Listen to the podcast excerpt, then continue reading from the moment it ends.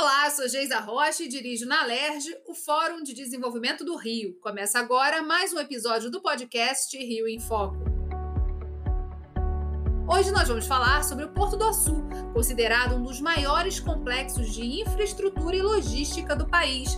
Para conhecermos mais sobre os potenciais do Porto do Açu, as recentes iniciativas que estão sendo realizadas no complexo e que oportunidades elas trazem para o estado do Rio, eu converso com o diretor de logística do Porto do Açu, João Braz. João, conta pra gente o que é hoje o empreendimento Porto do Açu. Olha, Geisa, o Porto do Açu ele é um empreendimento relativamente novo. E até por isso eu acho que tem uma falta de conhecimento geral sobre o que é o Porto hoje. O Porto do Açu começou, como você já ensinou antes, em 2014. Então, é um porto bastante novo. A gente tem aí sete anos de funcionamento e já foram investidos no porto 18 bilhões de reais. Para construir essa infraestrutura portuária que a gente tem hoje, foram investidos 18 bilhões de reais. A gente planeja nos próximos anos um investimento de mais de 20 bilhões de reais, então mais do que dobrar o que foi investido. O porto ele tem um conjunto de atividades. Se você olhar a área do porto, ela tem a mesma área da cidade de Vitória. Né? Então são 130 km quadrados de área, 90 km quadrados de retroárea, e a gente tem diversas indústrias ou diversos segmentos instalados dentro do porto. Hoje a gente já tem um terminal que movimenta o terminal da Ferroporte, que movimenta o minério de ferro, que ele já movimenta aí seus 25, 26 milhões de toneladas, sendo um dos maiores terminais de minério de ferro do país. Na verdade, o minério duto que liga a mina em Conceição de Mato Dentro até a Ferroporte, que pertence à Anglo American, ele é o maior minério duto do mundo. São 530 quilômetros de extensão no minério duto, então é um, é um empreendimento realmente gigantesco. E a Ferroporte acabou no mês passado de bater o recorde de 100 milhões de toneladas movimentadas desde a sua criação. É um terminal que está em franco crescimento. Né? Ao lado da Ferroporte também tem um outro empreendimento de padrões internacionais, que é a Supetróleo. A Supetróleo, que é o terminal de transbordo de petróleo cru, hoje já movimenta mais de 25% de todo o petróleo exportado no Brasil. Então, todas as operadoras de petróleo, Petrobras, Shell, Chevron, etc., são clientes da Açupetróleo. O mercado de transbordo de petróleo cru da Açupetróleo também cresce bastante, um mercado de, de padrão internacional. Além disso, tem outros empreendimentos onde a Prumo, que é a controladora do Porto do Açu, também é sócio. Eu acho que vale a pena dizer também que tem outros clientes instalados que são clientes principalmente da indústria de óleo e gás e que são líderes nos seus mercados globais. Então, você tem ali instalada a maior base de apoio marítimo do mundo que é da Edson Schwest, que é Beport. Você tem duas bases avançadíssimas de dutos flexíveis, tem as PUBs de duto rígido, da Technip MFMC e a base de flexíveis da NOV. Então, você tem uma série de empresas já instaladas, são 10 tupes no total, 10 terminais de uso privado, que equivale a um terço de todos os tupos do Rio de Janeiro. É, e é bom dizer que, se você olhar a movimentação do porto, no ano passado, a soma desses 10 tupes já bate as 54, 55 milhões de toneladas. Se você for comparar os portos organizados do Brasil, o Porto do Açu seria o segundo porto somente atrás de Santos e já passando Paranaguá aí no ano passado. Então, o porto já tem um tamanho aí bastante considerável. E além desses terminais que eu mencionei, você tem também um terminal que é operado pelo próprio porto, que é o terminal multicarga, que também está em de expansão. Ano passado movimentou por volta de 700 mil toneladas de carga esse ano a gente deve passar de um milhão de toneladas num crescimento bastante relevante. Se desse ideia geral, né, a gente vê essa dimensão, dá para imaginar o impacto local que isso gera e a demanda também por mão de obra especializada para atuar nesses diversos segmentos aí que você citou. Queria que você falasse um pouquinho sobre isso, assim, o que, que já gerou, o que, que vocês já conseguiram na relação com os municípios, ali que estão no entorno, e São João da Barra, que é o município sede do Porto do Açu, é, o que, que já gerou de, de impacto local isso, em termos de emprego, moradia? É, esse é um ponto que para gente é extremamente relevante. Esse relacionamento porto-comunidade é fundamental para o desenvolvimento de longo prazo de qualquer é, estabelecimento portuário. Né? Então, a gente é realmente muito próximo das prefeituras, das autoridades, da comunidade. Hoje, você tem aí no Porto mais ou menos 7 mil colaboradores trabalhando no Porto e desses 7 mil, 70% são da região. Né? Então, 70% são realmente mão de obra local. E a gente tem muito orgulho de dizer que grande parte desses colaboradores foram desenvolvidos com iniciativas ou da Porto do Açu ou das empresas que estão instaladas no complexo portuário. Então, hoje a gente tem né, diversos programas de parcerias, inclusive, com universidades da região. Esse ano a gente está lançando, lançou uma série de webinars que são feitos para a comunidade das universidades. A gente espera que tenha mais de mil alunos atendendo esses webinars. O primeiro deles foi feito pelo nosso CEO, José Firmo, e a gente vai ter mais seis ao longo desse ano. Então, a gente é bastante próximo das universidades. A gente tem uma relação também próxima com a comunidade, tem toda a parte da Caruara, de ensinamento mais para a área ambiental. A gente tem uma participação grande junto às escolas também, capacitação de professores, a gente dá suporte a isso. Tem a parte do Abraçu, que é o voluntariado dos funcionários e dos colaboradores do Porto do Açu para as comunidades locais. Então, tem uma série de atividades, iniciativas de cunho socioambiental desenvolvimento da região. Né? Então, a gente é realmente muito próximo, muito interligado com a sociedade, com a comunidade local. Em 2020, o Porto do Açu colocou o Rio de Janeiro no mapa do mercado dos fertilizantes, movimentando 25 mil toneladas de cloreto de potássio para o interior de Minas Gerais. As perspectivas do setor de óleo e gás, né, principalmente de gás aqui no estado do Rio de Janeiro, também abrem uma nova frente e possibilidades de investimento. Né? O governo do estado, junto hum. com a Embrapa e outras instituições, tem feito gestões nessa área para tentar atrair também empresas de fertilizantes. Qual é a visão hoje do Porto do Açu e como é que vocês estão envolvidos nessa discussão? Olha, a gente realmente está dando uma importância muito grande para a indústria de fertilizantes. É, a gente tem uma estratégia já definida para essa indústria específica, que também é vinculada à nossa estratégia para o agronegócio como um todo, que a gente fez o kickoff aí no, no, ano passado com a construção de um armazém dedicado, inicialmente dedicado para a indústria de fertilizantes, dentro do nosso terminal multicarga. Então, Rio de Janeiro era o único estado do Rio Grande do Sul até Bahia que não participava da indústria de fertilizantes, não participava da importação de fertilizantes, e a OASU, no ano passado, colocou o Rio de Janeiro no mapa da indústria de fertilizantes no Brasil. Fizemos as primeiras importações no ano passado, esse ano a intenção é se consolidar né, nesse mercado. A gente já tem mais um navio que a gente vai receber no mês que vem, no dia 15. Tem mais navios agora que a safra está mais intensa, né, que é o período correto. E a ideia é que esse ano a gente já comece a construção de um outro armazém, na verdade, mais dois armazéns, e aí não armazéns do tamanho do que a gente tem hoje. A gente tem um armazém 5.600 metros quadrados, que atende parcialmente é, a indústria de fertilizante, a gente teria mais dois armazéns, cada um deles de 10 mil metros quadrados, onde a gente conseguiria se consolidar e atender de forma mais plena a indústria do, do fertilizante, principalmente a indústria mineira, Espírito Santo, é a nossa área de abrangência. E aí, nossa estratégia também dá um passo além, né? O próximo passo seria a, a instalação de uma misturadora dentro do Porto do Açu e no passo seguinte a produção de amônia. Esse passo para a produção de amônia já tem uma conexão também com outro ponto que você colocou, que foi a indústria de gás. Então, a gente precisa da chegada do gás barato, agora foi anunciado o gás do, do BM-73 chegando em Cabiúnas. A gente tem a FSRU já também com, com o LNG, né? É, no próprio Porto do Açu, com a GNA, que é o, na verdade, nem mencionei antes, mas é o o maior parque termoelétrico da América Latina gás, então é um empreendimento gigantesco.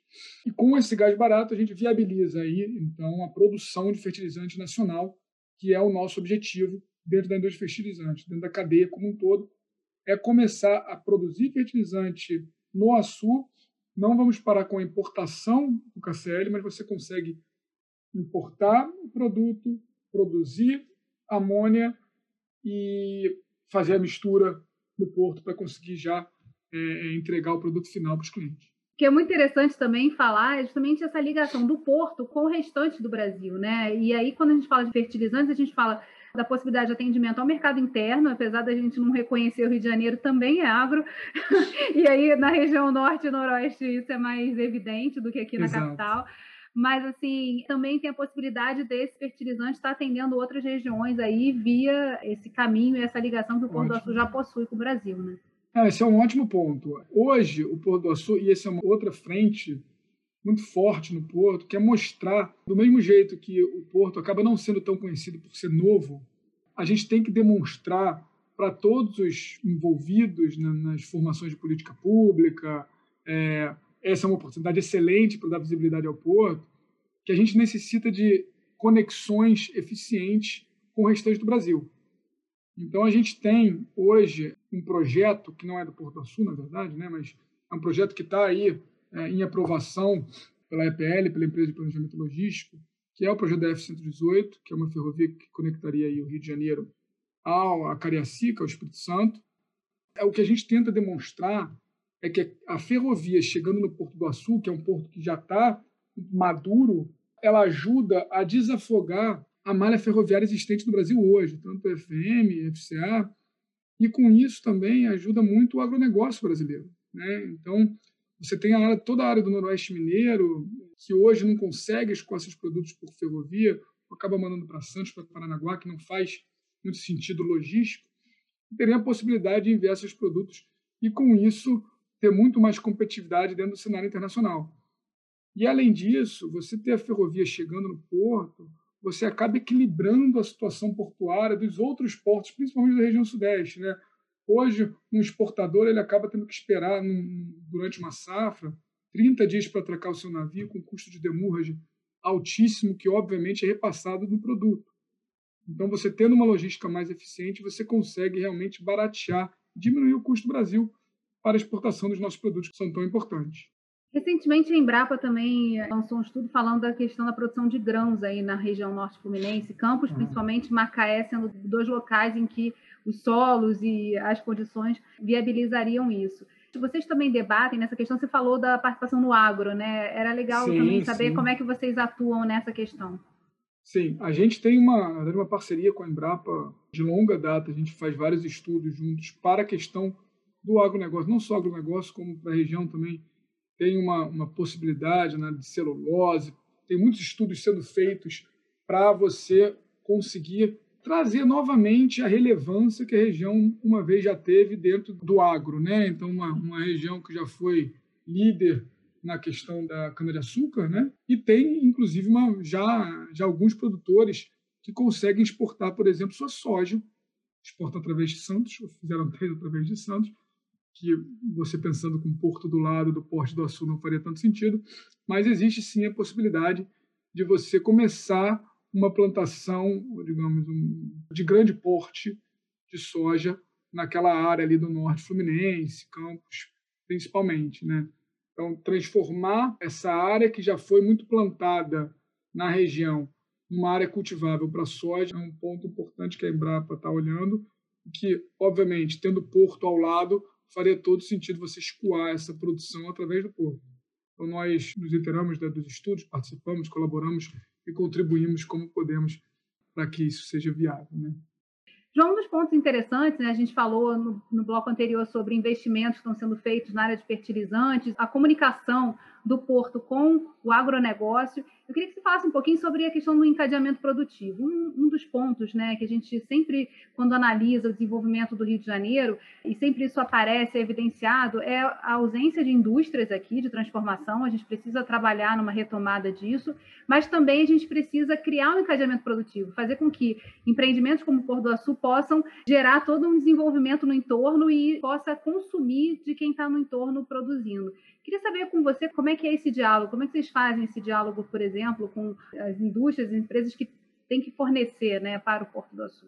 É, hoje a gente tem um relacionamento muito próximo com a comunidade, com os fornecedores em geral. Então, uma entidade que faz muito essa facilitação para a gente é o SEBRAE. Tá? O SEBRAE regional ele ajuda muito a gente a fazer essa interlocução com os fornecedores de pequeno e médio porte também. Tá? Os fornecedores de grande porte da região, a gente acaba que já tem um contato razoável. A gente ajuda também a desenvolver fornecedores. A gente desenvolveu, tem uma parceria muito grande com uma cooperativa foi criada para atender o porto, por exemplo, com maquinários. Né? Então, através da cooperativa, a gente acaba desenvolvendo um fornecedor novo. Né? Então, vários empresários da região acabam se juntando nessa cooperativa e conseguindo fornecer para o Porto do Açu. Os fornecedores de menor porte, a gente consegue cadastrá-los dentro de um programa através do site do Porto do Açu, para a gente conseguir também uma interação maior com toda a região. Né? Então, para a gente é importante o desenvolvimento e a capacitação das empresas, dos empresários, das pessoas da região, né? que no final das contas a gente tem um compromisso, né? a gente, como eu mencionei, são 7 mil pessoas dentro do porto, e o porto só se desenvolve se a região se desenvolver. A gente tem isso bem claro para nós, a gente tem um desenvolvimento conjunto, desenvolvimento regional e o desenvolvimento do porto andam de, de mãos dadas.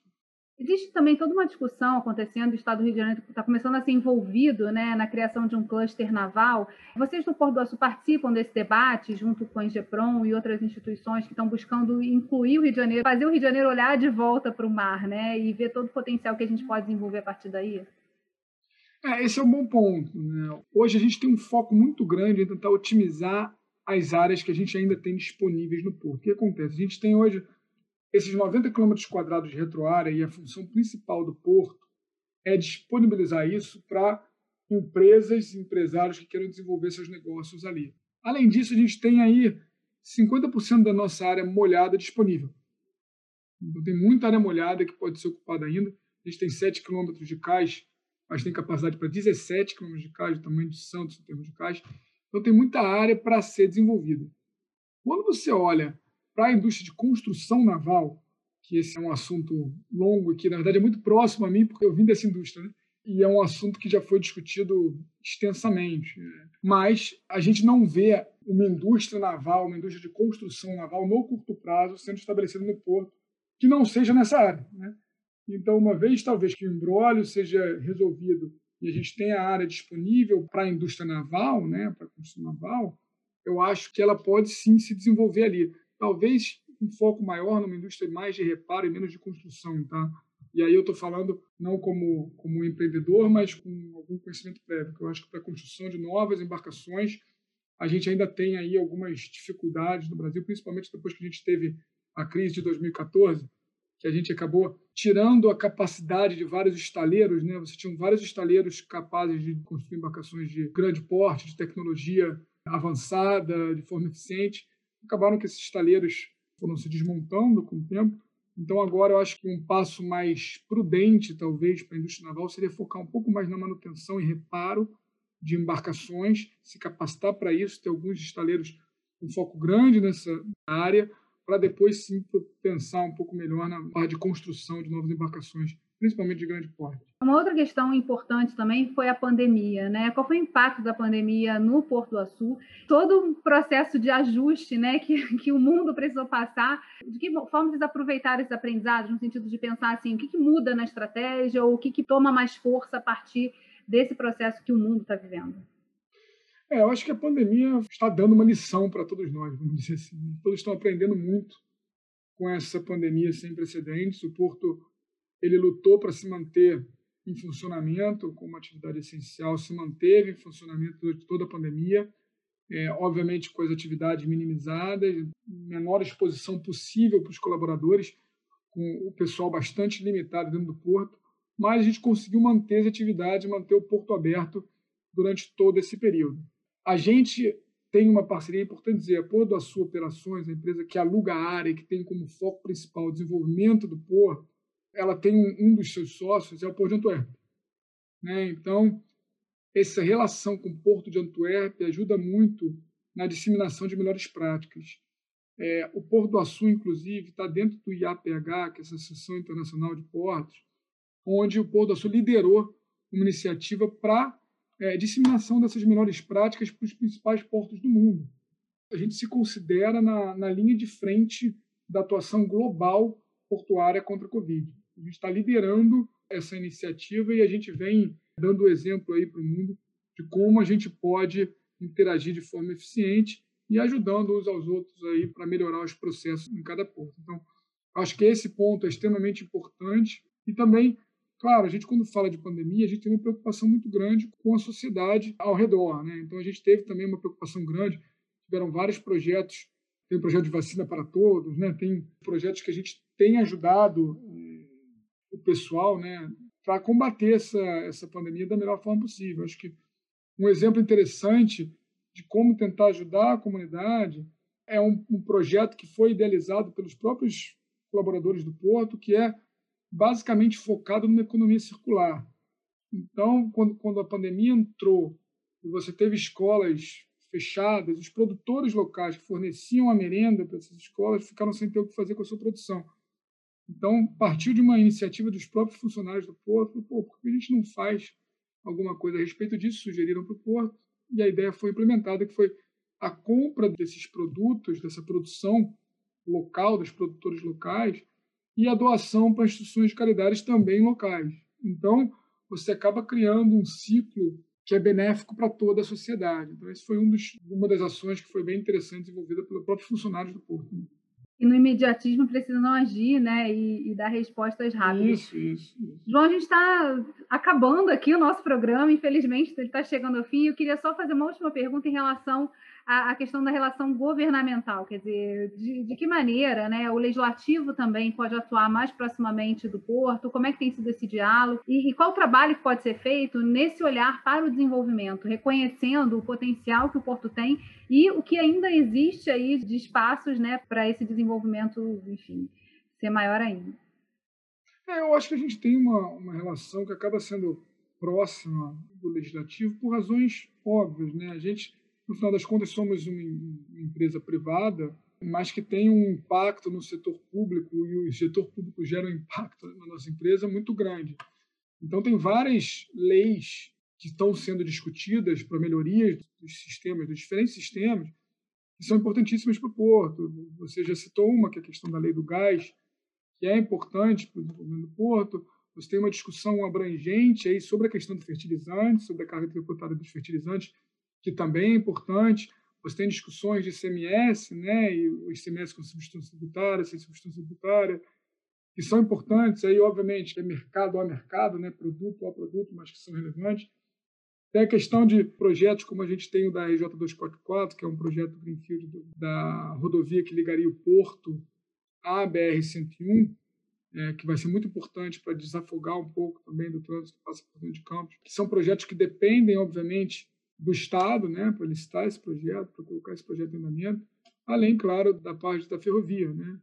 No final das contas, a gente está tá aí discutindo a questão ferroviária e, obviamente, que a gente necessita, para essa ferrovia sair do papel, existe uma necessidade de dinheiro público para contribuir com esse projeto. Né? Então, tem vários aspectos onde a gente vê uma interação aí com, com a questão do legislativo, com a confecção das leis, que afetam o porto de diferentes maneiras. Então, a gente, é muito importante a gente manter esse diálogo com o legislativo, demonstrando quais são as áreas mais sensíveis para o porto, o que, que impacta mais, quais são as maiores necessidades. Então, acho muito importante a gente manter esse diálogo e essa porta sempre aberta. O programa Rio em Foco chegou ao fim. Obrigada, João, e obrigada a você, ouvinte. Não esquece, se você gostou desse programa, compartilha com os amigos. Semana que vem tem mais. Até lá!